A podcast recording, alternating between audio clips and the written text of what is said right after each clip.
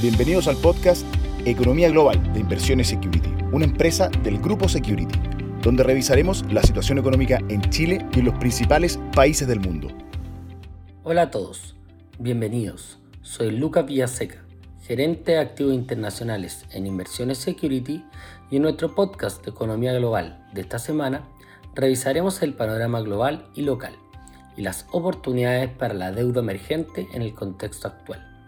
El fuerte choque inflacionario sufrido por la economía mundial generó un aumento dramático en las tasas de política monetaria global durante el año pasado. Este año debiéramos ver un proceso desinflacionario relativamente constante, pero la gran duda será el efecto que la política monetaria tendrá en el crecimiento y si tendremos un soft landing de la economía. La data en Estados Unidos ha ido empeorando. En particular, las ventas minoristas han experimentado fuertes caídas en noviembre y diciembre.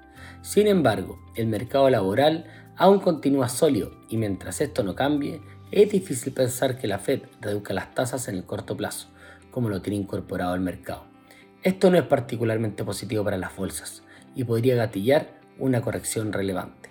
A su vez, las tasas base ya se encuentran relativamente altas y los spreads corporativos en torno a su valor justo o fair value, lo que hace que la renta fija se vea cada vez más atractiva lo que ha generado un cambio en la distribución de activos globales, aumentando las posiciones de deuda respecto de equity.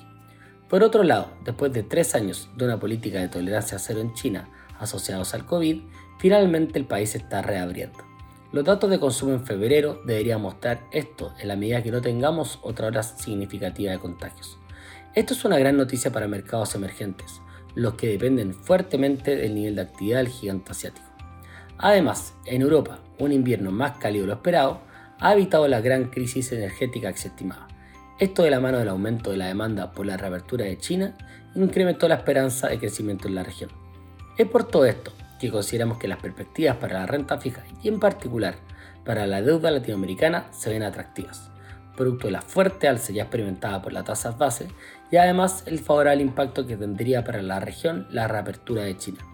La deuda corporativa en dólares es una buena forma de exponerse a la región, dado su perfil más defensivo, altos niveles de tasa y un spread que se encuentra en niveles atractivos.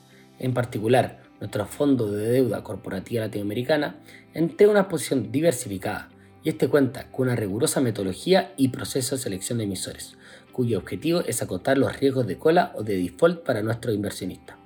Recuerda que puedes seguir a nuestras redes sociales. Nos encuentras como Inversiones Security en LinkedIn, Instagram, Twitter y Facebook. Te esperamos en una próxima sesión de nuestro podcast Economía Global. Te invitamos a revisar todos nuestros contenidos digitales en nuestro sitio web, Spotify y YouTube de Inversiones Security, una empresa del grupo Security. ¿Quieres? Puedes.